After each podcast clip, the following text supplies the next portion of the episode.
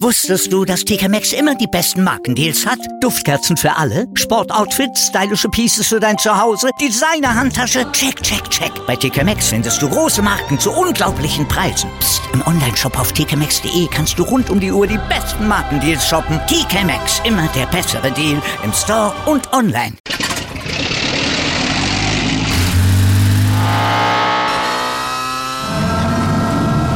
Von 0 auf 100.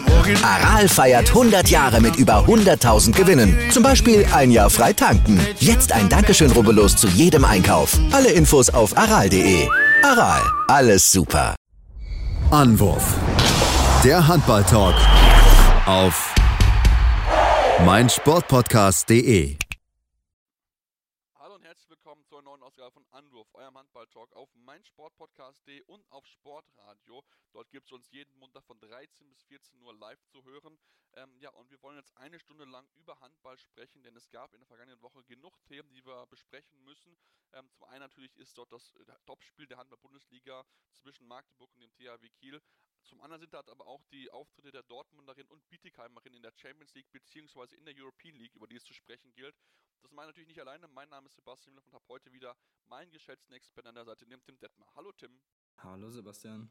Ja, Tim, lass uns wie gewohnt mit den Herren anfangen und uns äh, ja dort auch mit dem Topspiel zu Beginn beschäftigen, denn man hat ja spannend darauf gewartet. Der SC Magdeburg empfängt den THW Kiel und ja, das war natürlich äh, das Topspiel am Samstag, was auch live natürlich dann auch im, äh, im Free TV empfangbar gewesen ist und äh, ja, während man gemeint hat, okay, jetzt Magdeburg holt jetzt hier daheim zum ersten Mal wieder vor Publikum hier den nächsten Sieg gegen den THW Kiel, der durchaus angenockt ist und für den es dann um viel mehr eigentlich jetzt noch geht als aktuell für die Magdeburger, die ja eigentlich schon durchscheinen beim Kampf um den Deutschmeistertitel, muss man sagen, dass es die Kieler wirklich, wirklich gut gemacht haben und sie am Ende hier den Sieg geholt haben. Ja, am Ende wirklich ein verdienter Sieg, ein sehr ähm, ja, cleverer, ähm, clevere Spielweise, die sie da in den Tag gelegt haben, haben sich nicht von der Halle ähm, ja, aus der Ruhe bringen lassen, beziehungsweise haben das Gefühl so ein bisschen für sich genutzt. Ähm, wenn ich da zum Beispiel relativ am Anfang an die Situation mit Weber und Winczek denke, ähm, wo es dann auch zwei Minuten für Weber gab, also ähm, ja, haben sie es gut gemacht. Und ich sag mal so, wenn du nach, wenn du ein paar Minuten Verschluss die, die Halle da ähm, ja, zum Schweigen quasi bringst, ähm, hast du auf jeden Fall viel richtig gemacht. Und ja, Sander Sargosen muss man, muss man rausheben mit neun Toren, äh, neben Magnusson der beste Werfer und mit Abstand finde ich auch äh, der beste Kieler. Ähm, Klein Niklas Landin hat auch sehr, sehr gut gehalten. Ähm, aber also Sargosen, was er für Entscheidungen dann teilweise getroffen hat, ähm, auch in der entscheidenden Phase, das war schon sehr, sehr beeindruckend, wie ich finde. Ähm, und ja, für die Kieler, wir hatten es vorher auch schon ja, äh, ein wenig äh, vorgezeichnet, ähm, wie wichtig dieses Spiel äh, ist für sie. Ähm, mit einer Niederlage wären sie jetzt Vierter, was die Minuspunkte angeht. Jetzt bleiben sie wirklich, ja, zumindest der erste Verfolger quasi von den Berlinern und lauern darauf, dass die vielleicht nochmal Punkte lassen. Und ähm, im Kampf um Platz zwei und die Champions League war es für die Kieler natürlich wirklich immens wichtig. Und ja, mal gucken. Jetzt lassen sie zumindest so ein bisschen die Tür dann auch noch offen, was die Meisterschaft angeht. Aber ja, gut, da, da sagen sagen sie auch selber, dass daran denken sie im Moment nicht. Ist wahrscheinlich auch das Richtige. Ähm, ich, Magdeburg kann, glaube ich, immer noch drei Spiele verlieren und werden wahrscheinlich dann trotzdem Meister. Also das ist, äh, ja, scheint trotzdem soweit entschieden, aber äh, so ein kleiner Funken äh, Spannung ist vielleicht dann doch noch da.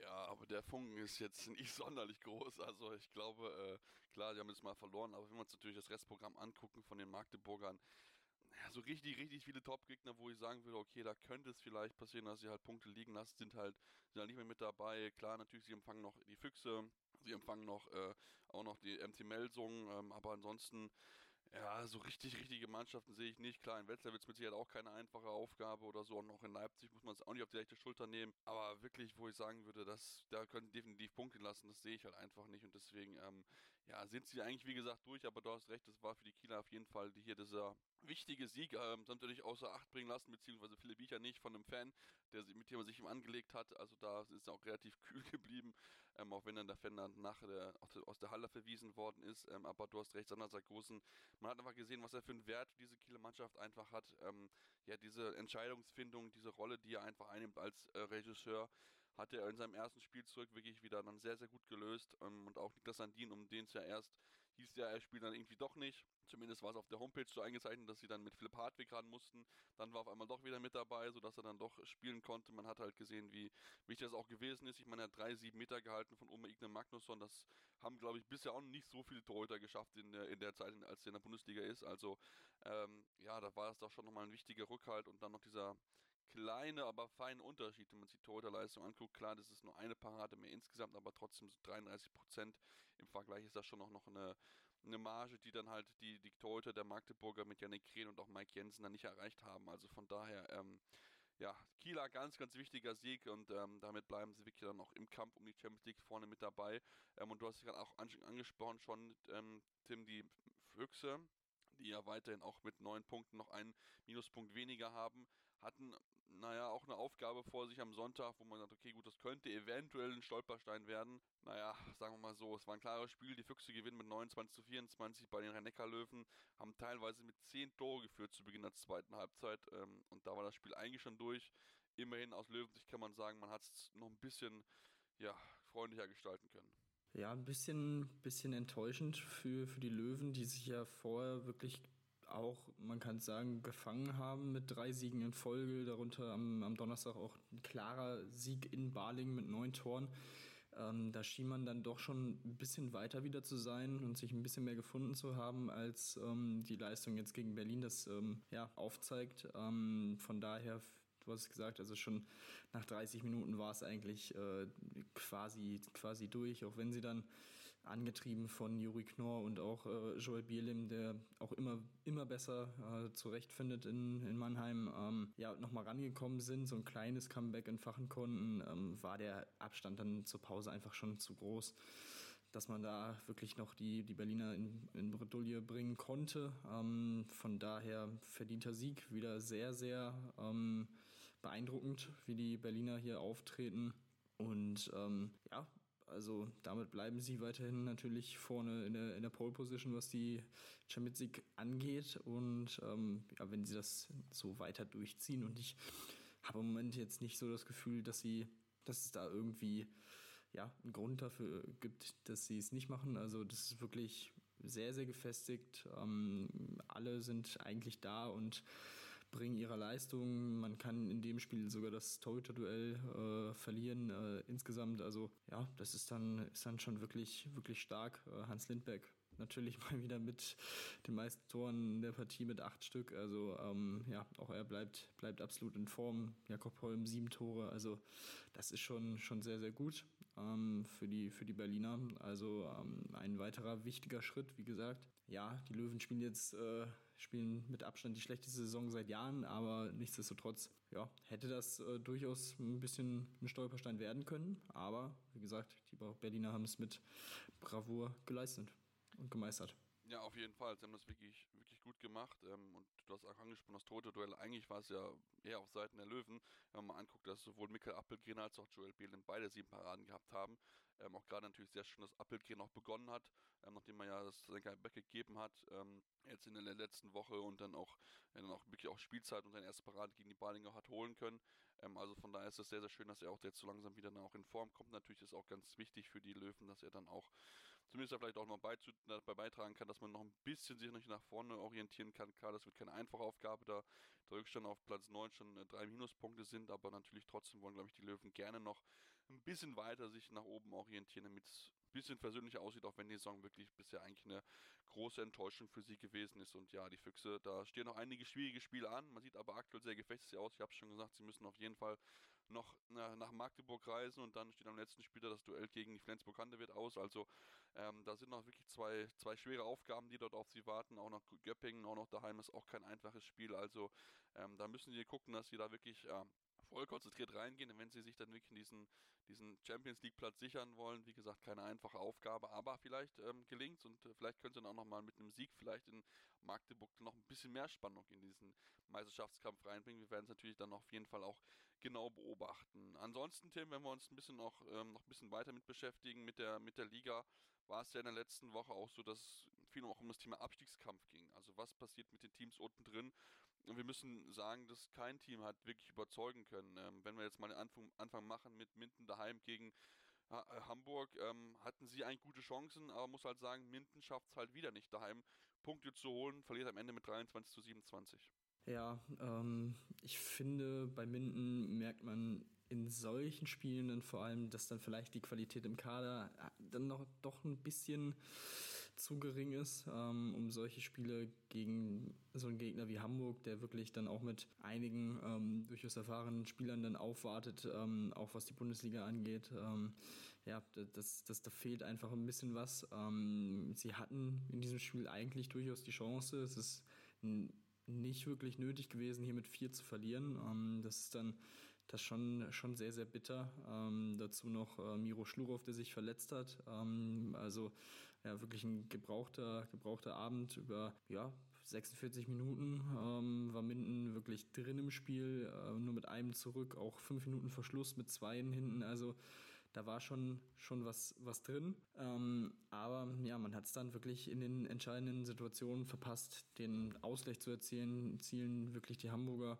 vor eine Aufgabe zu stellen ähm, und nochmal in Bedrängnis zu bringen. Und ähm, ja, dann, dann wird es natürlich sehr, sehr schwierig, Spiele zu gewinnen in der Liga. Ähm, Im Moment sind sie noch über dem Strich, ähm, zumindest was die Pluspunkte angeht. Ähm, aber boah, das ist, das ist schon ja, sehr, sehr wackelig. Ähm, und sie können im Moment von Glück reden, dass gefühlt alles, alle vier Teams von Platz 15 bis 18 nicht wirklich gut drauf sind. und die Spiele teilweise ähm, aus ähnlichen Gründen auch verlieren. Ähm, also die Offensive ist da bei allen Teams äh, ein deutlicher Faktor ähm, im negativen Sinne. Ähm, deswegen, ja, muss man mal schauen, wie sich das jetzt entwickelt. Ähm, sie haben natürlich ähm, das, das Mühlenkreis-Derby äh, gewonnen ähm, vor ein paar Wochen und ähm, da natürlich Big Points gesammelt ähm, in, in Lübbecke. Das war, das war schon mal wichtig, aber ähm, ich sehe ehrlich gesagt, also man hat noch ein Spiel gegen Stuttgart, gegen den direkten Konkurrenten, ähm, aber sonst ist das schon, hat man alles aufgebraucht an dem, was, was unter ihnen noch so steht, ähm, wenn ich das richtig überblicke. Also das wird schon schwierig für Minden, ähm, dann in den nächsten Wochen wirklich für, für Punkte zu sorgen. Ja, und vor allem das größte Problem eigentlich an der ganzen Sache ist, dass sie das Spiel ja daheim austragen müssen gegen Stuttgart. Und wenn wir uns halt angucken, dass sie halt daheim erst magere vier Pünktchen geholt haben und damit das schlechteste Heimteam der Liga sind, weiß es halt auch, wo der Schuh begraben ist. Und das, das geht halt einfach nicht. Wenn du die Klasse halten willst, brauchst du Punkte im Daheim. Und äh, die haben von allen Teams unten die meisten Teams äh, Spiele beschritten, also 25. Ähm, teilweise Teams sogar erst 23, also sind da noch zwei Spiele Rückstand. Ähm, und da musst du halt gucken, wie du jetzt Punkte machst. Wie gesagt, Stuttgart, ja, vielleicht kannst du auch noch gegen Hannover gucken, ob, ob du da vielleicht was, was holst. Denn bisher sind die Hannoveraner in diesem Jahr auch nicht so, so gut. Ich meine, haben jetzt immerhin den ersten Sieg feiern können unter der Woche gegen Stuttgart mit einem klaren 33 zu 23.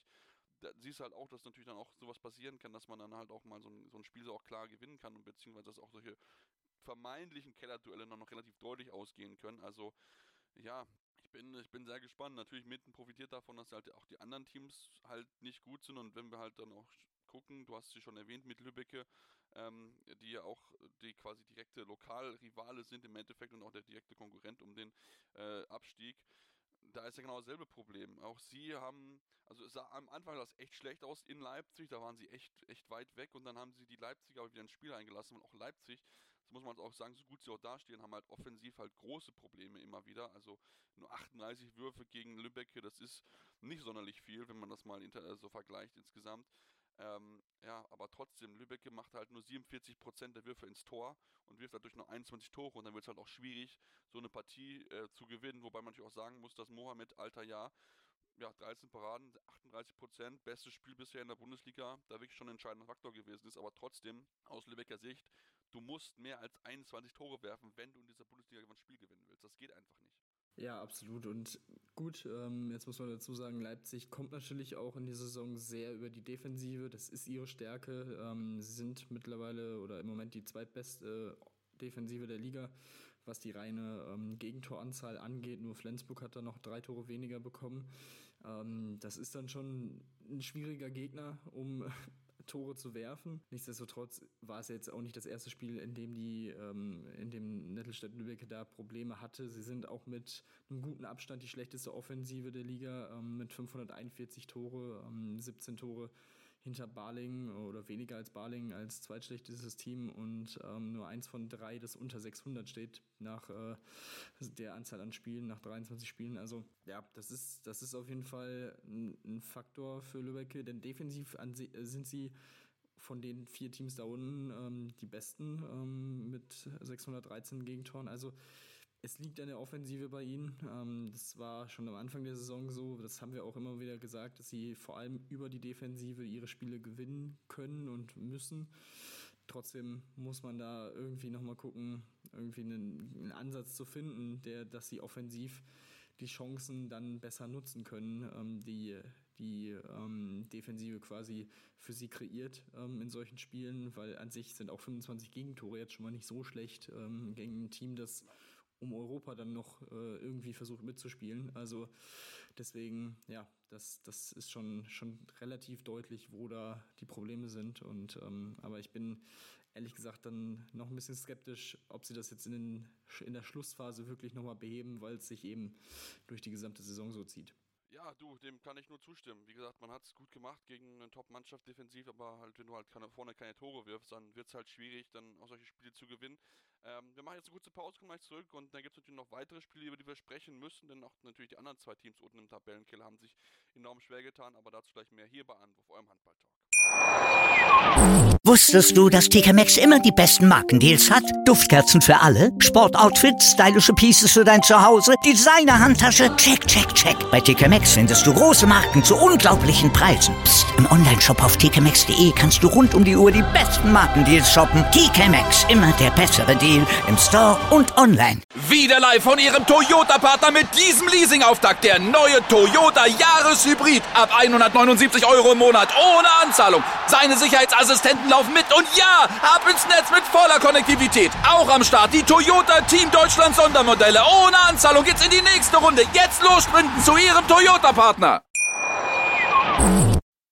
Ja, und lass uns natürlich, Tim, noch weiter in den Tabellenkeller gucken und uns mit den anderen zwei Teams beschäftigen, die schon am Donnerstag äh, am Start gewesen sind. Du hattest schon, schon kurz erwähnt, dass die Löwen relativ deutlich in Baling gewonnen haben, 33 zu 22 in dem Spiel, wo man sagen muss, dass die Ballinger schon in der ersten Halbzeit gut haben mithalten können, aber in der zweiten Halbzeit haben sie überhaupt nichts mehr gegensetzen können. Und ähm, ja, dann wird es natürlich auch ganz, schwer gegen Löwen, wenn die dann im Rhythmus drin sind und einen starken Torhüter wie Joel Billem hinten drin haben mit 13 Paaren, 46 Prozent.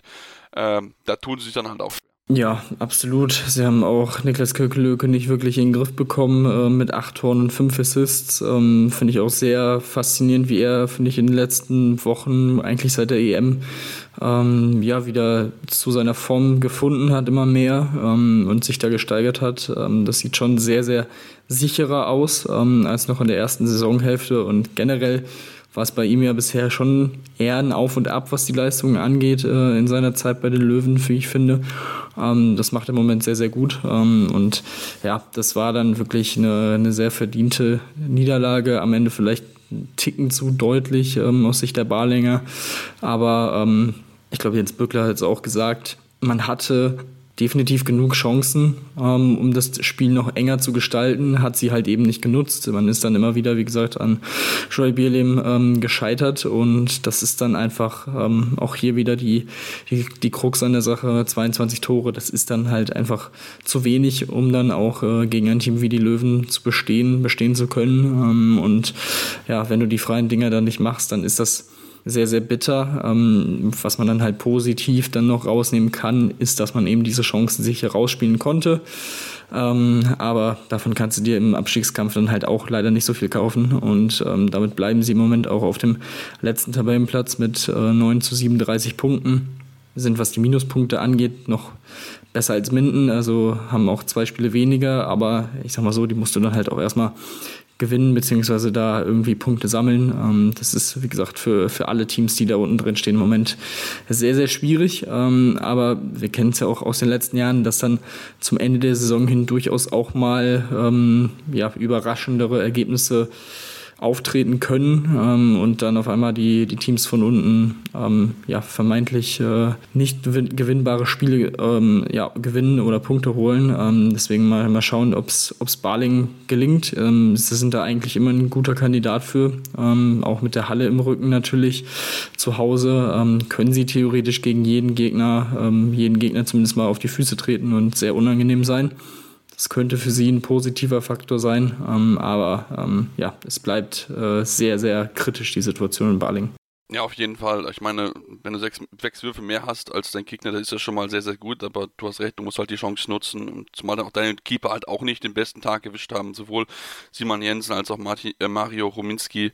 Beide jetzt nicht nennenswerte Paraden gehabt, also Quoten von 21% und sogar nur 16, 16,6%, das sind schon schwache Quoten und da wird es dann halt im April drauf ankommen, dass sie halt sehr, sehr gut sind. Ne? Drei hintereinander empfangen sie oder müssen erst daheim gegen Stuttgart spielen, dann nach Hamburg, dann gegen, daheim gegen Lübbecke.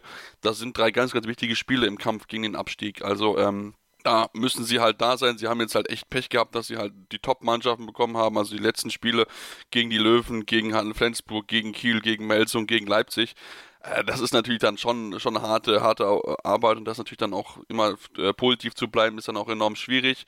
Aber insgesamt glaube ich, dass sie jetzt mit den Spielen, die noch anstehen, natürlich auch die Möglichkeiten besitzen, dort auch zu, zu punkten. Ähm, zumal sie auch jetzt die Punkte sammeln müssen, weil es auch hinten raus wieder ein bisschen schwieriger wird mit Spielen gegen Wetzlar in Magdeburg, gegen die Füchse. Ähm, und dann hinten raus vielleicht, wo man nochmal ärgern könnte am letzten Spieltag. Aber natürlich trotzdem, äh, man braucht jetzt irgendwie Punkte, damit man sich da ein bisschen äh, ranfighten kann. Punkte brauchen eigentlich auch die äh, Stuttgarter. Und da, Tim, da bin ich, muss ich ganz ehrlich sagen, eigentlich von allen Teams am meisten enttäuscht, weil ne, du spielst gegen den direkten, die Tabellennachbarn, wo du denkst, okay, da kannst du mit einer guten Leistung vielleicht Punkte mitnehmen und dann sie vielleicht nochmal mit reinziehen in den Abstiegskampf. Ähm, aber was machen die Stuttgarter? zeigen eine absolut schwache Leistung, absolut unterirdisch, schon zur Halbzeit mit neun Toren zurück. Am Ende verlieren sie mit 33 zu 23, ähm, werfen nur 37 Mal aufs Tor und da denkst du halt, ähm, ja, wie kannst du dir in so einem Spiel mit so wichtigen, mit so einer wichtigen Richtung eigentlich für dich so, ein, so eine Leistung erlauben? Das ist schon, schon sehr, sehr unterirdisch, muss man auch einfach so, so, das, äh, so einfach klar sagen, weil so darfst du dich nicht präsentieren im Abstiegskampf. Nee, das stimmt. Ähm, das Problem an Hannover ist, finde ich, in dieser Saison einfach, dass sie eigentlich besser sind als, als der Tabellenplatz. Ähm, sie haben auch noch mal weniger Spiele. Also ich glaube, ja, sie sind die einzige Mannschaft, die erst 22 Spiele hat. Ähm, dementsprechend sind sie oder waren sie vor dem Spiel zwar nur zwei Punkte vor, vor Stuttgart, aber halten halt auch ähm, dann in dem Fall noch sechs Minuspunkte weniger, ähm, jetzt sind es acht. Also das ist ähm, wirklich, ja, das ist schon nochmal ein anderes Niveau. Ähm, nichtsdestotrotz wichtig für Hannover, ähm, das Spiel zu gewinnen und sich dann wirklich jetzt auch, was die Pluspunkte angeht, da nochmal ein bisschen abzusetzen. Ähm, ich denke, da, da sollten sie jetzt auch äh, soweit aus dem Gröbsten raus sein. Ähm, weil, wie gesagt, sie sind einfach äh, deutlich, deutlich gefestigter als die vier Teams, die, die da unten stehen. Ähm, ja, ich war auch sehr überrascht, dass es so deutlich, deutlich war. Nichtsdestotrotz, ähm, vor allem, weil es halt auch schon da zur Pause mit 18 zu 9 eigentlich durch war. Ähm, also das ist schon, schon sehr, sehr, sehr, sehr enttäuschend äh, für die Stuttgarter, die ja zu Hause das schlechteste Team sind. Ähm, neben Balingen beide nur zwei Punkte geholt, auch Lübeck auswärts nur zwei Punkte. Also ja, das ist dann, das ist dann einfach sehr, sehr schwierig. Ähm, von daher müssen sie dann eher auf die Heimspiele hoffen, äh, dass sie da dann punkten. Aber ähm, ja, das ist dann schon, schon schwierig, so sich quasi abschlachten zu lassen. Ähm, ja, ist auch natürlich für das äh, für die Tordifferenz alles andere als äh, förderlich. Ähm, auch da ist man jetzt nur noch ein Tor vor Minden. Man ist sieben Tore hinter Lübbecke. Ähm, nur Barling hat eine deutlich, deutlich schlechtere Tordifferenz. Auch das könnte ja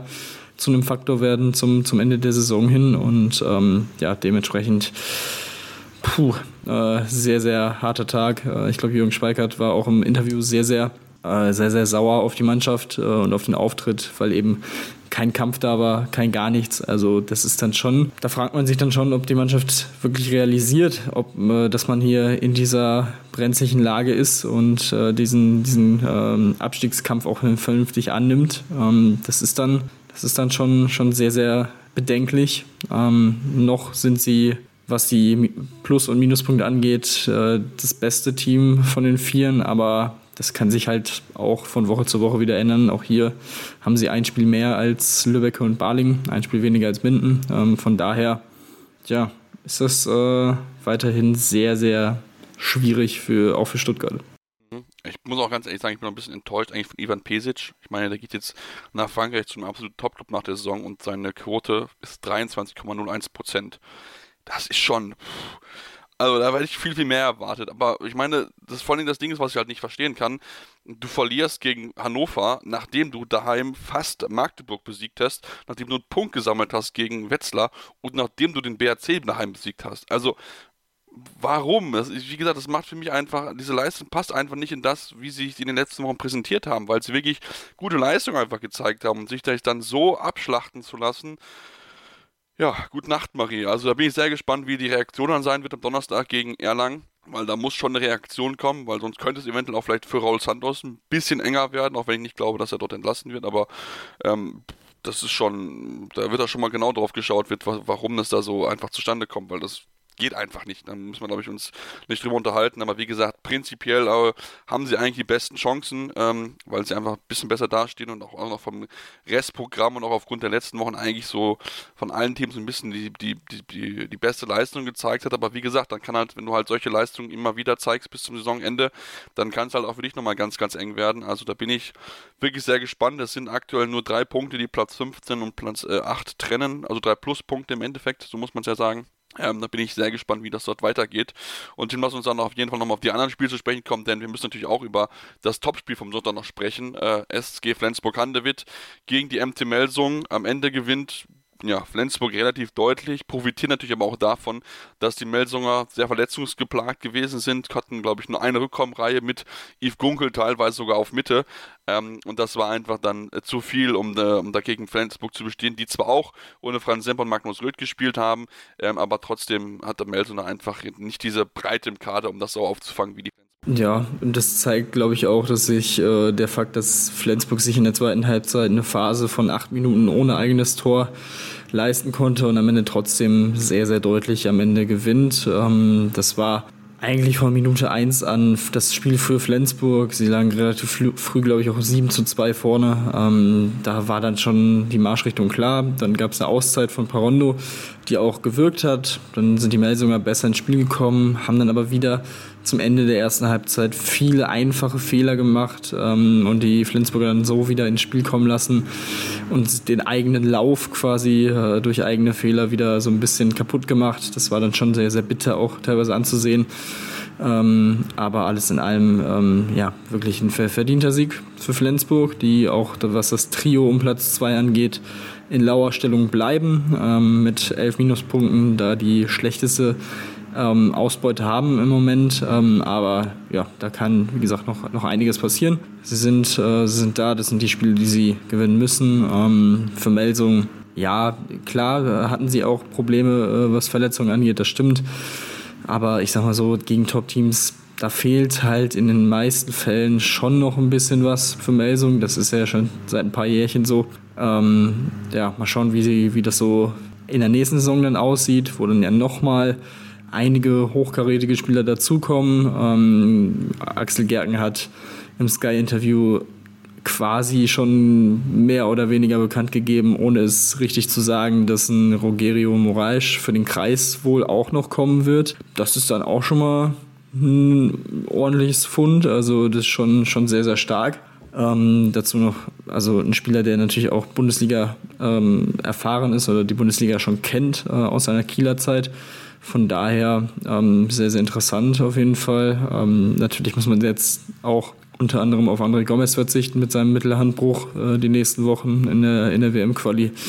Ist das passiert? Ähm, das ist natürlich sehr, sehr bitter. Ähm, aber ja, äh, vor allem, was mir positiv immerhin äh, aufgefallen ist, war, waren Häfner und Kühn, wie ich finde. Ähm, die haben es sehr, sehr gut gemacht. Häfner vor allem in der ersten Halbzeit, als sie dann diesen Lauf hatten, äh, hat das Spiel gut gelenkt äh, und geleitet. Ähm, und am Ende sechs Tore, vier Assists, Kühn neun Tore. Ja, die Quote mit 64 Prozent vielleicht jetzt nicht überragend und fünf Fehlwürfen, aber ähm, ja, an sich war das auch schon, waren da schon ein paar gute Dinge dabei, wo auch ähm, gut die Kreuzungen für ihn gespielt wurden. Aber das war dann am Ende äh, doch deutlich zu wenig, um Flensburg gefährlich zu werden. Ja, das stimmt. Also da bin ich, bin ich definitiv bei dir. Und ähm, ja, das ist, äh, war einfach zu wenig. Wie gesagt, natürlich auch einfach aufgrund der Personalsituation hat man einfach nicht viel wechseln können. Wenn Alexander Pettersson dein einziger Mann ist, den du irgendwie im Rückraum einwechseln kannst, dann wird es halt auch schwierig, gegen so eine Mannschaft wie die Flensburger auch entsprechend zu bestehen. Ja, dann noch kurz noch ähm, auf jeden Fall erwähnt werden sollte, dass die Göppinger so ein bisschen der ja, vielleicht heimliche Sieger dieses Spieltags oder dieser vergangenen Woche gewesen sind, ähm, denn nach ihrem Sieg gegen Erlangen mit 25 zu 23 haben sie natürlich äh, sich in eine gute Position gebracht, um den Platz 5, der möglicherweise noch zum Einzug ins europäische Geschäft reichen äh, könnte, sind sie aktuell in der Pole Position, denn die Wetzlarer haben auch verloren, daheim mit 23 zu 27 gegen den BHC, vor allen Dingen starker Christopher Rudek mit einer Quote von 17, äh, 17 Paaren, Quote von 43,5 Prozent, hat dort dazu beigetragen, dass man hier dieses Spiel gewinnen konnte, schon eine kleine Überraschung, ähm, aber man merkt auch, dass der BHC sich so langsam ein bisschen gefangen hat und ähm, ja, jetzt auch ein bisschen mehr in Richtung oben nach oben schielen möchte, wird natürlich auch trotzdem schwierig, wenn man schon immerhin 29 Minuspunkte hat, aber ähm, da sieht man auch, dass, die, dass der BHC wirklich auch ja, äh, gute, gute Leistungen zeigen kann und dass das ähm, Halbjahr, also das erste Halbjahr möglichst schnell vergessen lassen soll und mit solchen Leistungen wird das natürlich auf jeden Fall hinbekommen. Also da hat Sebastian Hinzchen scheinbar so ein bisschen auch das Ruder rumreißen können. Das war es jetzt dann erstmal soweit zum Männerhandball. Machen jetzt eine kurze Pause und kommen mal zurück, beschäftigen uns dann mit den Frauen, denn dort gibt es nicht nur Bundesliga zu besprechen, sondern auch natürlich die europäischen Wettbewerbe und dann natürlich gibt es auch den Blick ähm, auf die aktuellsten Personalien und deswegen sollte ich unbedingt unbedingt dann bleiben hier bei Anruf, eurem Handballtalk. Wieder live von Ihrem Toyota-Partner mit diesem Leasing-Auftakt. Der neue Toyota Jahreshybrid. Ab 179 Euro im Monat. Ohne Anzahlung. Seine Sicherheitsassistenten laufen mit. Und ja, ab ins Netz mit voller Konnektivität. Auch am Start die Toyota Team Deutschland Sondermodelle. Ohne Anzahlung geht's in die nächste Runde. Jetzt los sprinten zu Ihrem Toyota-Partner. Ja, und jetzt beschäftigen wir uns wie gewohnt mit dem Frauenhandball und wollen auch hier den Blick werfen. Erstmal in die Bundesliga, ähm, weiterhin sehr Corona geplagt. Gab insgesamt nur drei Spiele in dieser am Wochenende, ähm, die stattgefunden haben, weil es insgesamt mal wieder ja, viele Absagen gab, viele Verschiebungen. Ähm, natürlich enorm bitter. Also wenn man mal guckt, dass es insgesamt ähm, ja, zwei Spiele am Wochenende abgesagt wurden. Am Mittwoch waren es nochmal drei Partien, die abgesagt wurden. Ähm, ja, ist schon wirklich sehr, sehr krass aktuell, was so in der Bundesliga abgeht, wie viele Teams dort sich einfach in Quarantäne befinden, sodass es ja keinen geregelten äh, Spielbetrieb geben kann, keine so richtig vielen Spiele. Trotzdem, Tim, wollen wir uns mit den Spielen beschäftigen und uns ja mit einer fast sehr, sehr großen Überraschung beschäftigen. Denn die HSG Blomberg-Lippe musste reisen nach Oldenburg. Ähm, Mannschaft, die ja eigentlich eher im Tabellenkeller steht und gegen den Abstiegskampf kämpft, aber fast hätten sie es hier geschafft, einen ganz wichtigen Punkt oder vielleicht sogar zwei einzufahren gegen die HSG Blomberg-Lippe. Ähm, lagen zur Pause zwar zurück, haben sie aber reingekämpft und führten fünf Minuten vor Schluss mit zwei Tören. Aber die Lipperinnen sind cool geblieben und haben am Ende durch einen 7 Meter von Malina Michalczyk das Spiel gewinnen können. Ja, absolut. Äh, spannende Partie, hätte ich auch so nicht unbedingt mit gerechnet. Ähm, aber für, für Blomberg natürlich sehr, sehr wichtig. Jetzt stehen sie bei äh, 17 Punkten nach 17 Spielen. Ähm, das ist schon mal, schon mal nicht so schlecht. Für, für Oldenburg natürlich sehr, sehr bitter, da unter der Woche auch Sachsen-Zwickau einen überraschenden Auswärtssieg ähm, verbuchen konnte und dadurch jetzt auf einen Punkt, was die Pluspunkte angeht, ähm, rangekommen ist, äh, unten drin. Äh, hat man jetzt so ein bisschen verpasst, so ein klein, kleines Polster zumindest so behal zu behalten ähm, nach unten hin. Das ist dann, dann schon echt ja, un, ähm, unglücklich gewesen, ähm, wie, sie, wie sie das Spiel quasi so ein bisschen hergegeben haben dann in der, in der Schlussphase. Ähm, aber ja, auch hier ähm, ähnlich wie wir es gerade schon bei, bei Teams, die unten drin stehen, gesagt haben, auch da 22 Tore sind dann halt auch vielleicht offensiv ein bisschen zu wenig, ähm, obwohl man mit äh, Katrin Pichelmeier natürlich eine Spielerin dabei hatte mit sieben Toren, die da sehr, sehr gut unterwegs war. Auch eine gute Torhüterin-Leistung mit elf Paraden, 33 Prozent für Julia Renner. Aber ähm, ja, das ist dann äh, einfach in der entscheidenden Phase äh, leider ein bisschen zu wenig gewesen. Ein bisschen, bisschen unglücklich auf jeden Fall. Aber ähm, ja, noch, noch sind sie ja, haben sie ein kleines Polster auf, äh, auf den 13. Platz mit zwei Punkten Vorsprung. Ähm, aber ja, das ist dann natürlich umso, umso bitterer, dass man hier nicht wenigstens einen Punkt dann noch mitnehmen konnte.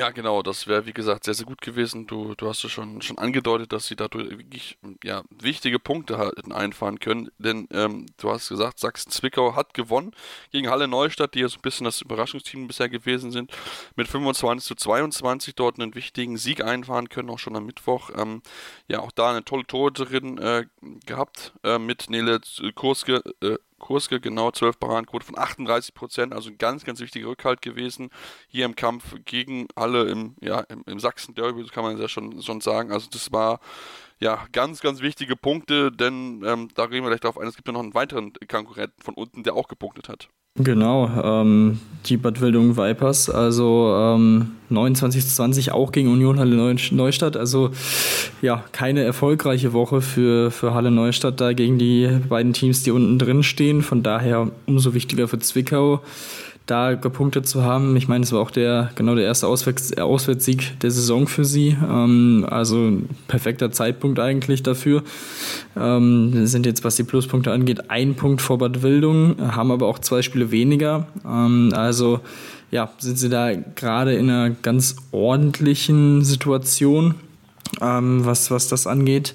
Haben jetzt auch zwei Spiele in Folge gewinnen können. Ähm, das heißt also, der, der Trend ist auf jeden Fall nicht so schlecht. Ähm, für, für Bad Wildung jetzt auch aus den letzten vier Partien vier zu vier Punkte geholt. Ähm, und ja, dementsprechend darunter natürlich auch der Sieg gegen Oldenburg sehr, sehr wichtig, gegen ein Team, das auch unten drin steht. Also ähm, ja, da sieht man jetzt, dass, dass die Teams da unten tatsächlich anfangen äh, zu punkten, zumindest die Teams, die noch um Platz 13 kämpfen. Ich glaube, die, die Handball-Lux aus Rosengarten sind da jetzt mit vier Pluspunkten schon einen Ticken abgehängt worden. Das wird, wird schon schwierig äh, für die Mannschaft und ähm, dementsprechend läuft es im Moment durchaus auf so einen Dreikampf um, um diesen 13. Platz heraus, um diesen quasi zu verhindern. Und ähm, ja, das sieht äh, für, die, für die kommenden Spiele sehr, sehr spannend aus. Ja, auf jeden Fall. Das werden mit Sicherheit, mit Sicherheit spannende Spiele. Und wenn wir bei den Bad Wilhelm Vipers sind, müssen wir halt auch über Manuela Brütt sprechen. Ähm, 19 Paraden, eine Quote von fast 50 Prozent, also 48,72.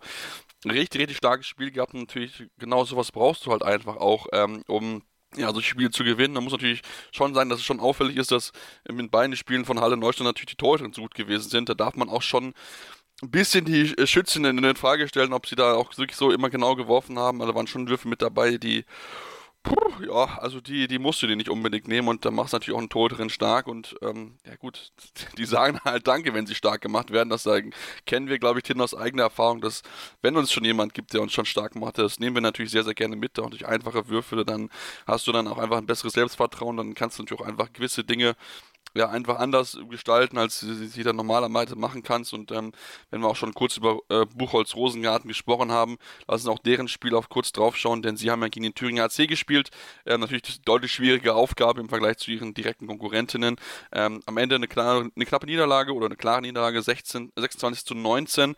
Ähm, da merkt man auch 19 Tore, das sind nicht sonderlich viele. Klar, man nur 26 kassiert gegen THC, das ist schon sehr, sehr gut. Da müssen sich die Thüringer auch hinterfragen, weil in den letzten Wochen werfen sie nicht sehr viele Tore. Ähm, aber wenn du halt gewinnen willst, musst du halt auch mehr als 90 Tore werfen, Tim. Das stimmt, ähm, wobei man sagen muss, dass sie so knapp 50 Minuten gut mithalten konnten. Da stand es 20 zu 18, aber wenn du dann halt in den letzten 10 Minuten äh, nur ein Tor wirfst, das ist dann halt gegen so ein Team deutlich zu wenig ähm, und dir da äh, so einen so einen Lauf, äh, so einen 6-1-Lauf bekommst, ja, das ist dann, dann einfach, äh, einfach zu schwach. Ähm, aber nichtsdestotrotz, ich finde, also das ist natürlich jetzt für Buchholz Rosengarten kein Spiel, was sie, wo sie mit Punkten gerechnet haben. Ähm, dementsprechend, glaube ich, kann man dann schon das Positive mitnehmen, dass man eben gegen einen Gegner wie den THC lange mithalten konnte.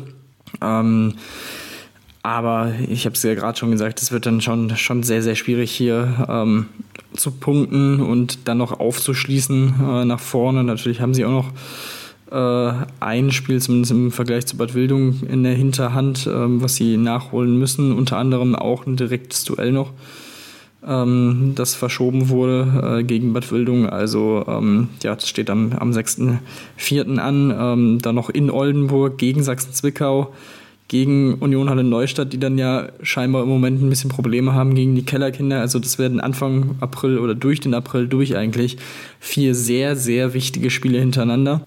Da müssen sie ohne Ende punkten, ähm, um hier wirklich noch eine kleine Chance zu haben. Ähm, aber bin da noch so ein bisschen, ich bin da ein bisschen skeptisch im Moment. Aber wie gesagt, die ersten 50 Minuten geben zumindest so ein bisschen Hoffnung, dass sie sich vielleicht doch nochmal äh, fangen und in diesen direkten Duellen dann äh, ja, die Punkte den Konkurrenten direkt wegnehmen können. Ähm, das wäre, wie gesagt, natürlich äh, extrem wichtig. Also sie haben es ta tatsächlich noch einigermaßen selbst in der Hand. Ähm, von daher ähm, bin, ich, bin ich gespannt, wie sie sich da in den direkten Duellen schlagen.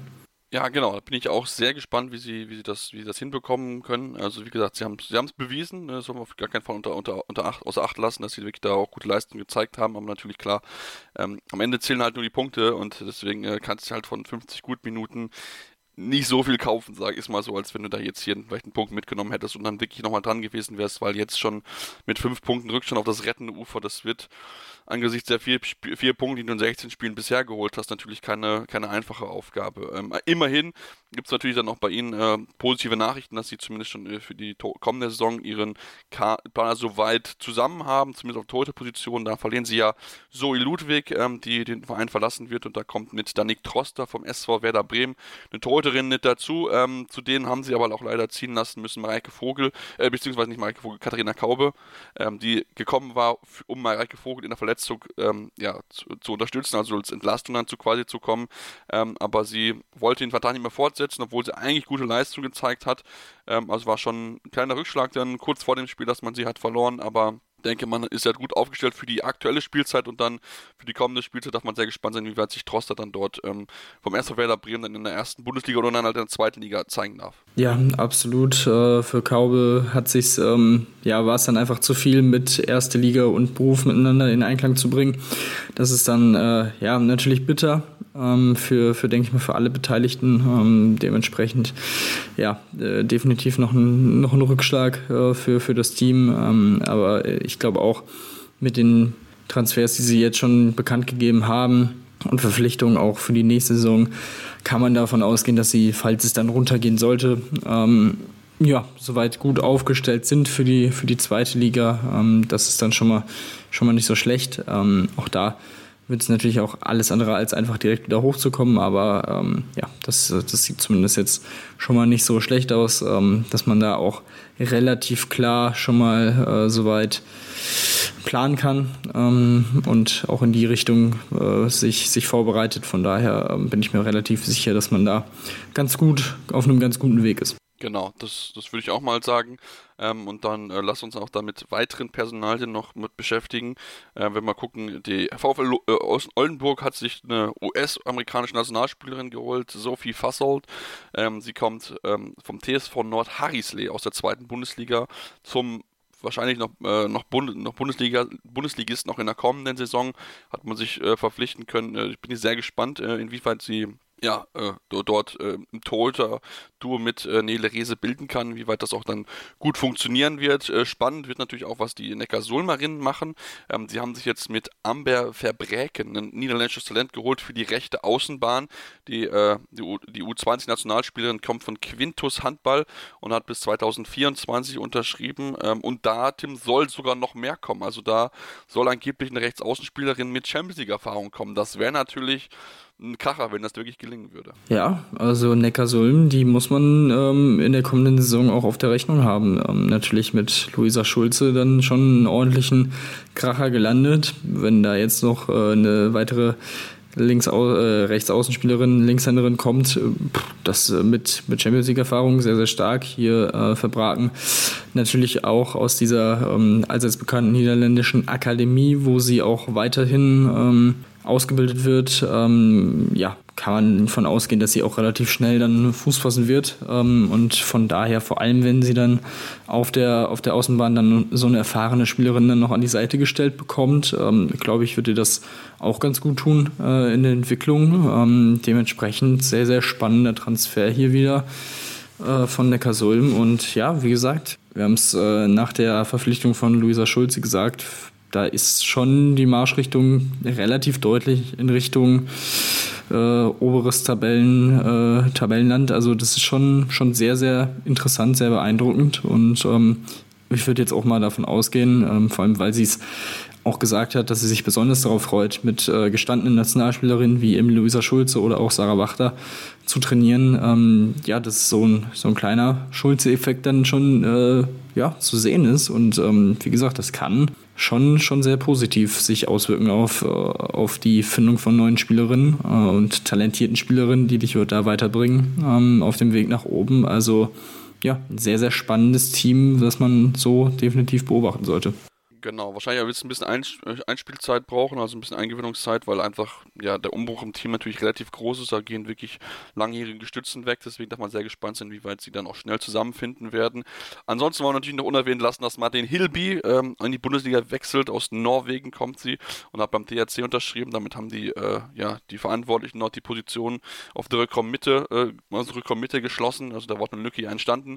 Ähm, hat auch bisher schon gute Leistung gezeigt. Ähm, nicht zuletzt gegen die SGB mit Bietigheim in der Qualifikationsrunde zur European League ähm, hat sie immerhin elf Tore geworfen, also von daher auch schon bewiesen, dass sie auch gegen Top, deutsche Top-Mannschaften bestehen kann und auch gute Leistungen zeigen kann. Da darf man natürlich dann sehr gespannt sein, wie weit sie das auch wiederholen kann. Und jetzt wollen wir eine kurze Pause machen dann gleich zurückkommen und ja, noch über den europäischen Wettbewerb sprechen, denn natürlich die deutschen Top-Teams, ich habe schon gesagt, Bietigheim und Dortmund haben gespielt und natürlich auch die Spiele der Herren stehen an und da wollen wir uns damit beschäftigen. Deswegen bleibt dran hier bei Anruf, eurem Handball-Talk. Wieder live von Ihrem Toyota-Partner mit diesem Leasing-Auftakt. Der neue Toyota Jahreshybrid. Ab 179 Euro im Monat. Ohne Anzahlung. Seine Sicherheitsassistenten laufen mit. Und ja, ab ins Netz mit voller Konnektivität. Auch am Start die Toyota Team Deutschland Sondermodelle. Ohne Anzahlung geht's in die nächste Runde. Jetzt los sprinten zu Ihrem Toyota-Partner.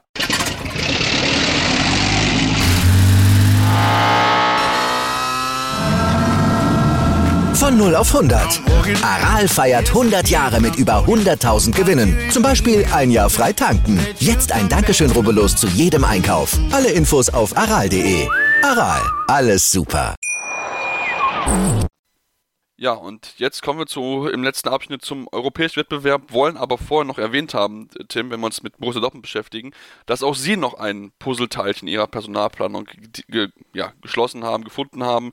Ja, und zwar holen sie die niederländische Nationalspielerin Harma van Krey zurück, hat bereits 2019 bei ihnen gespielt und äh, ja, soll jetzt nochmal noch mal ein bisschen mehr nochmal für Qualität sorgen. Ich meine, immerhin spielt sie auch Champions League, also von daher ist das schon eine Top Verpflichtung bzw. Top-Rückkehr für die Dortmunderin. Genau, ist äh, zu Krim Ljubljana gegangen, äh, nach Slowenien und hat da jetzt in der Champions League Erfahrungen sammeln können, ähm, sich, sich weiterentwickelt. Ähm, wie gesagt, auch hier niederländische Nationalspielerin. Ähm, das ist schon, schon sehr, sehr, sehr, sehr stark, ähm, sie hier zurückholen zu können. Ähm, ist sehr flexibel einsetzbar, sowohl in der Defensive als auch in der Offensive auf allen drei Rückraumpositionen, ähm, was immer sehr, sehr positiv natürlich ist, ähm, quasi als Allrounderin im Team zu haben und ähm, alles, an, alles, alles in allem ähm, sehr, sehr positiv für beide Seiten. Äh, man liest, dass auch ihre Eltern trotz des Abgangs immer wieder äh, zu Gast waren in Dortmund bei Heimspielen. Also ähm, ja, scheint ja wirklich auch eine Verbindung zu, da zu sein. Ähm, das ist dann natürlich auch sehr positiv, äh, wenn da so eine Identifikation vorhanden ist. Dementsprechend ja, baut Dortmund hier weiter den Kader um und äh, hat eine erneut eine sehr, sehr interessante, sehr hochkarätige Spielerin verpflichtet. Also ähm, ja, auch da muss man dann schauen, wie sich das Ganze dann einspielt. Wie gesagt, im Moment sind es, glaube ich, fünf äh, Neuzugänge, Stand jetzt ja. ähm, für die Saison. Ähm,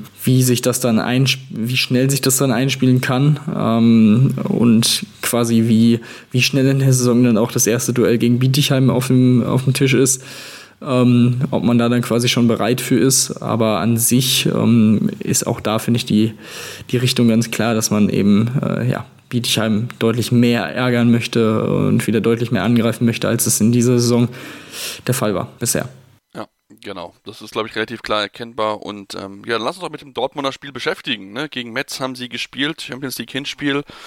Ja, und wir hatten natürlich ein bisschen Hoffnung, äh, gedacht, ne, vielleicht kann, kann sich überraschen gegen Frankreich, gegen die französische Mannschaft, aber ja, Tim, das war von Anfang eigentlich relativ klar von Anfang an. Metz hat das Spiel dominiert, wie sie gewollt haben. Ähm, am Ende gewinnt sie mit 30 zu 22 und sind damit eigentlich, wenn man ganz ehrlich ist, eigentlich schon durch. Ja, das denke ich ehrlich gesagt auch. Ähm, ja, Dortmund ist gar nicht ins Spiel gekommen. Das erste Tor nach sieben Minuten, da stand es dann schon 1 zu 4 ähm, nach dem Tor von Mia Zschocke. Ähm, auch danach ist es nicht wirklich besser geworden. Äh, Mitte der ersten Hälfte ein weiterer 4 zu 0 auf der Französin zum 12 zu 4 nach 20 Minuten. Ähm, zwischenzeitlich, ja, kurz vor der Pause ein 18 zu 8. Also, ähm, ja, hat man da in der zweiten Halbzeit zumindest noch so ein bisschen ähm, Schadensbegrenzung betrieben, ähm, indem man eben dann in Anführungsstrichen nur mit acht Toren verloren hat. Aber auch da muss man sagen, sieben Minuten vor Schluss kommt man nochmal so ein bisschen auf fünf Tore ran. Hat vielleicht so ein bisschen das Momentum wieder auf der eigenen Seite mit einem 3-0-Lauf, ähm, aber ja, fängt sich dann der, auf der anderen Seite direkt auch wieder ein 3-0-Lauf äh, in die andere Richtung. Ähm, das war ja dann schon sehr, sehr bitter. Ähm, ja, keine, keine gute Leistung leider äh, in diesem Spiel, obwohl äh, Alina Greise jetzt wieder gut vorangegangen ist mit neun Toren und vier Assists. Ähm, aber ja, da, da hat leider einiges, einiges gefehlt, um Metz wirklich ärgern zu können und dieses Spiel knapp halten zu können. Und ja, ich kann mir ehrlich gesagt nicht wirklich vorstellen, wie sie in Frankreich ähm, da mit ja, mehr als acht Toren das Spiel gewinnen wollen. Ähm, also ja, das ist, da ist der, der Traum vom Final Four leider schon nach dem Hinspiel sehr, sehr wahrscheinlich geplatzt. Ja, das stimmt. Und ich meine, man muss ja nur angucken, wie die Torhüterleistung. Jara Holz sechs Paradenquote von 30 Prozent und Matja Ko Ko Kohas hat eine Paradequote von 7 Prozent. Auf der anderen Seite Ivana Kapitanovic 18 Paradequote von 46 Prozent. Also da sieht man schon natürlich auch einer der großen Unterschiede, denn eigentlich Dortmund hat eigentlich mehr Würfe gehabt, aber wie gesagt, haben sie halt nicht nutzen können. Und ähm, wenn Alina Greisels mit sechs Toren Abstand eine beste Werferin ist, ja, spricht halt auch einiges dafür, zumal sie auch sieben Fehlwürfe hatte, dass halt äh, offensiv der Schuh einfach begraben gewesen ist. Ähm, damit dürfte es wahrscheinlich auch im Viertelfinale auch keine deutsche Beteiligung geben, denn auch das deutsche das Team mit deutschen Spielerinnen FDC aus Ungarn hat mit Emily Bölk und äh, Alice Scholl zwei Nationalspielerinnen und sie haben gespielt gegen ja die angesprochene Krim Jubiliana und ähm, ja, dem Hinspiel klar verloren, 36, 33 zu 26. Lag vor allen Dingen daran, dass Anna Groß nach ihrem Wechsel von Moskau nach Jubiliana halt mal eben 13 Tore erzielen musste. Also ähm, ja, das ist, äh, sah eigentlich relativ gut aus bis zur Halbzeit, aber danach sind halt, ist halt Juliana davongezogen und das wird natürlich dann sehr, sehr schwierig im Rückspiel, Tim. Ja, das ist eine ähnliche Situation. Zu den 13 Toren kommen bei Anna Großer nur noch 8 Assists. Ähm, das war wirklich eine überragende Leistung von ihr. Ähm, wirklich sehr, sehr beeindruckend. Äh, dazu im Tor Jovana Risovic mit 17 Paraden, 41 Prozent, ganz, ganz stark. Äh, das Duell da auch für sich entschieden. Äh, Emily Bölk, 6 Tore, 5 Assists, aber halt auch leider nach 50 Minuten Minuten, die dritten zwei Minuten gesehen und dementsprechend dann raus für die Partie. Ähm, das hat dann natürlich auch nicht wirklich geholfen äh, fürs Team. Von daher auch hier, das wird eine sehr, sehr, sehr schwierige Aus Aufgabe. Natürlich kann man sagen, zu Hause FDC mit den Fans im Rücken äh, ist immer, immer sehr, sehr schwierig für die Auswärtsteams, aber so wie Ljubljana hier gespielt hat, boah, das, das glaube ich, das glaube ich im Moment auch nicht so recht, äh, dass sie da diesen deutlichen Rückstand noch aufholen können. Vor allem, ähm, ja, wie gesagt, also 33 Gegentore, das ist natürlich auch deutlich, deutlich zu viel. Ähm, dementsprechend, ja, könnte das äh, erneut dann relativ früh für den FTC enden. Ähm, ähnlich ja auch schon wie, wie im vergangenen Jahr, wo es, glaube ich, auch im Achtelfinale rausging. Also, ähm, ja, sehr, sehr, sehr, sehr bitter. Ähm, aber gut so ist das manchmal. Ähm, wenn dann eben diese besondere Situation ist, wenn so eine Anna Großer noch in so ein Team stößt vor dem Spiel, ähm, ja, ist das natürlich ganz, ganz schwierig, äh, sie da so ähm, ja, im Schach zu halten. Das haben sie, wie gesagt, überhaupt nicht äh, hinbekommen und dementsprechend verdient haben sie das Spiel dann auch so deutlich verloren. Ja, genau. Das muss man einfach so knall sagen. Das äh, andere Ergebnis, das wollen wir natürlich auch nicht vorenthalten ist das Osense knapp gewonnen hat mit 25 zu 24 ihre, ihre, ihr direktes Duell hat gewinnen können und damit natürlich dann auch einen kleinen Vorteil haben gegenüber Brest-Bretagne, aber natürlich, das wird dann ein spannendes Rückspiel dann werden in Frankreich. Ähm, und wollen dann natürlich uns den Blick auch werfen auf die European League, denn dort war ja auch SG BBM Bietigheim am Start und die haben es deutlich besser gemacht als die Dortmunderinnen, haben gewonnen in Frankreich mit 29 zu 23 haben echt ein tolles Spiel gemacht, eigentlich über 60 Minuten klar bessere Mannschaft gewesen, hätten vielleicht sogar noch ein bisschen höher gewinnen können, Tim.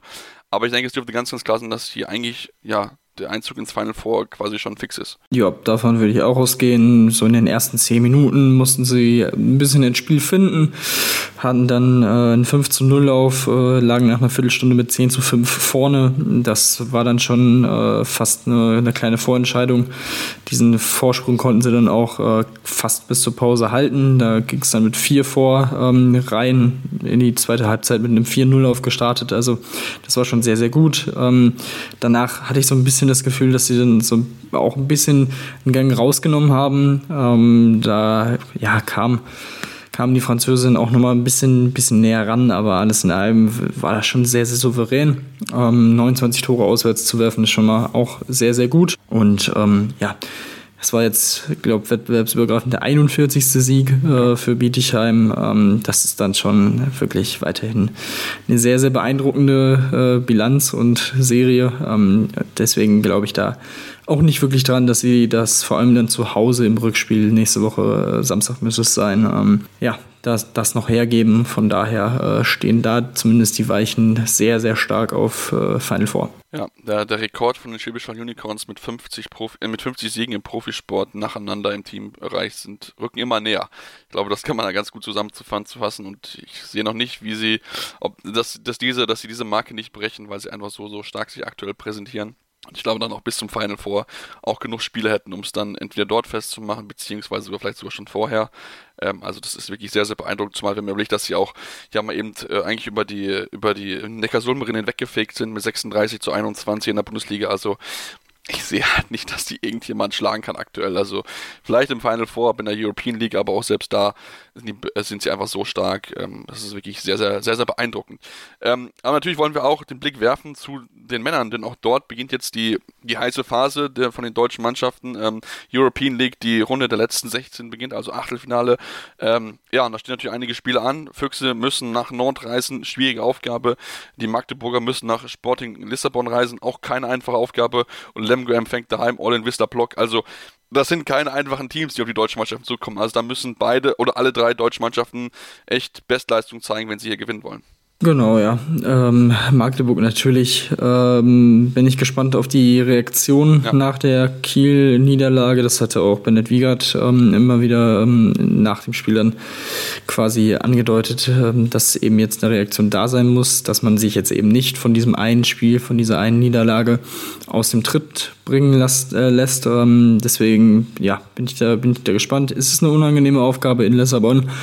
Äh, wo auch Jens Schöngard übrigens äh, seinen Vertrag jetzt nochmal verlängert hat. Aber äh, alles in allem sind sie da schon weiterhin der Favorit. Wie gesagt, für mich auch ein, eigentlich der, der klare Favorit, äh, dieses Ding zu gewinnen. Haben sie da gute Chancen? Ähm, wie gesagt, für Berlin, boah, das ist schon, das ist schon eine ordentliche Aufgabe in Nord.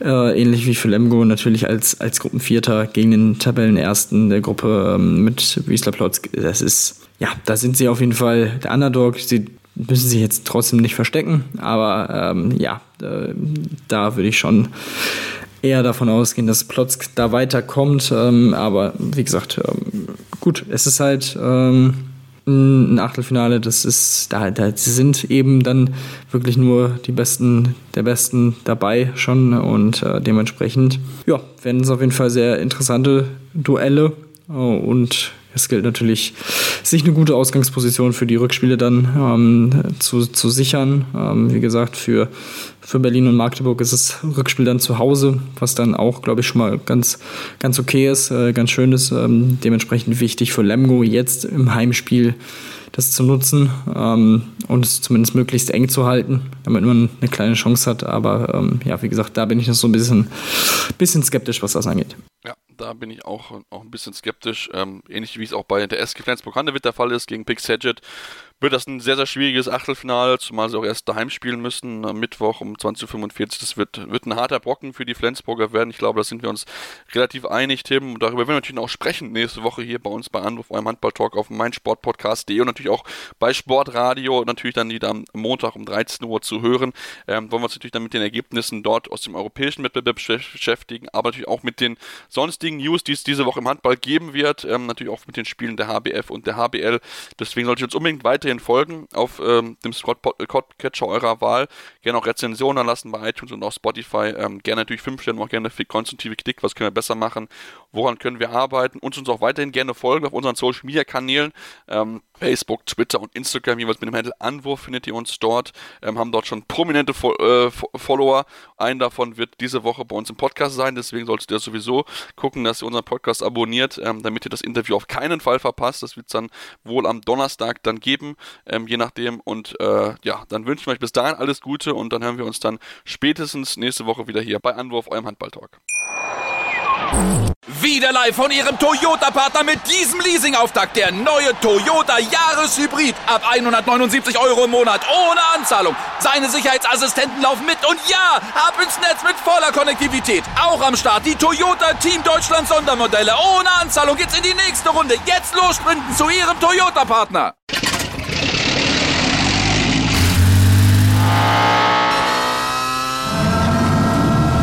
Von 0 auf 100.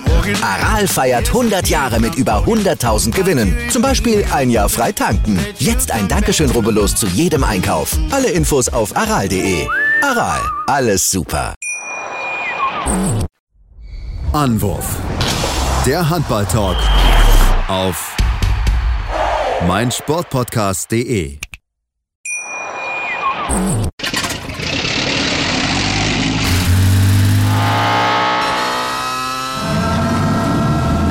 Von 0 auf 100. Aral feiert 100 Jahre mit über 100.000 Gewinnen. Zum Beispiel ein Jahr frei tanken. Jetzt ein Dankeschön, rubbellos zu jedem Einkauf. Alle Infos auf aral.de. Aral, alles super. Ich habe mich natürlich schockverliebt, weil die war wirklich ganz, ganz klein. So begann die Mensch-Hund-Beziehung zwischen Christina und Tierschutzhund Frieda. Und wie es danach, nach dem ersten Moment der Verliebtheit, so weiterging und welche Klippen es danach zu umschiffen galt, das hört ihr in der neuen Ausgabe von Iswas Dog, dem Podcast für harmonische Mensch-Hund-Beziehungen. Iswas Dog? Mit Malte Asmus. Überall, wo es Podcasts gibt.